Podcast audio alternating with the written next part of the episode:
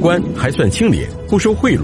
京城里到处都传着和珅拒绝收受贿赂的传说，和后世所熟知的大贪官形象截然相反。乾隆觉得和珅是一个年轻有为、刚正不阿之人，还把最喜欢的小女儿和孝公主指婚给了和珅的儿子。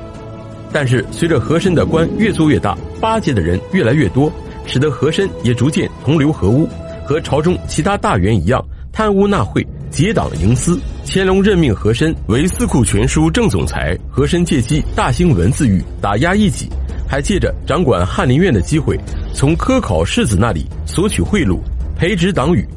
虽然和珅是乾隆身边的第一红人，但是当时朝中第一重臣，并非是和珅，而是领班军机大臣武英殿大学士阿贵。在雍正设立军机处之后，军机处这一机构成为清朝实际上的政治权力中心。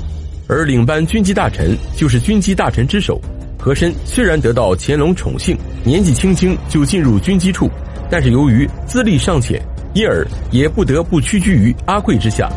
风头正盛的和珅哪会甘心于这个局面？一千七百七十八年，和珅弹劾阿贵之子贪赃枉法，乾隆将其发配充军，阿贵降职两级留任。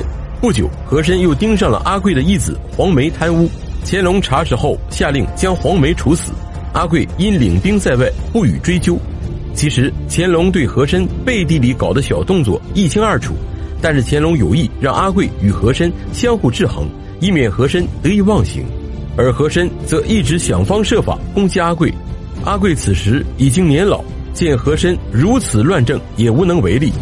乾隆后期，吏治败坏，官吏贪污成风，和珅更是其中的佼佼者。除了自己捞钱之外，和珅还会帮皇帝捞钱。在乾隆第六次下江南时，和珅让沿途地方出资，没花国库一分钱就完成了南巡。至于这些钱是从哪里来的，自然是当地官员对百姓敲骨吸髓而来的。乾隆洋洋得意，觉得和珅办事得力，对他更加信赖。和珅还发明了一个很有创意的制度——易罪银制度。所谓易罪银，就是让犯罪的官员用银子。